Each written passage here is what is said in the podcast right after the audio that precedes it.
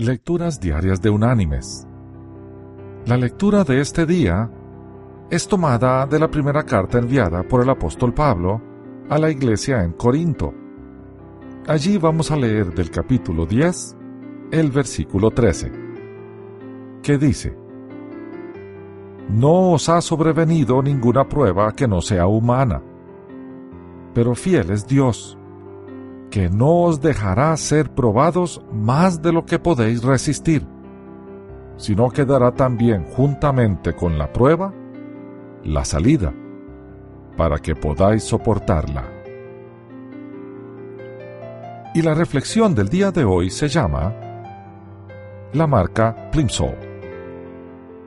En 1876, el gobierno británico pasó una ley, o acta, en cuanto a los embarques comerciales marítimos.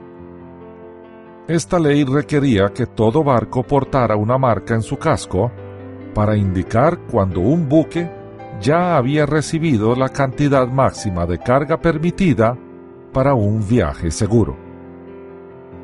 Si la marca estaba bajo el nivel de flotación, entonces se requería que el barco bajara la carga suficiente para traer la marca hasta el nivel del agua. Esta marca se llamó la marca Plimsoll, nombrada en honor al reformador británico, quien fue instrumental en pasar esta ley. Mis queridos hermanos y amigos, Dios ha puesto una marca Plimsoll en cada uno de nosotros. Señala el límite en el cual ya no podemos recibir carga adicional. Dios conoce nuestros límites y no permitirá cargar más de lo que podemos aguantar.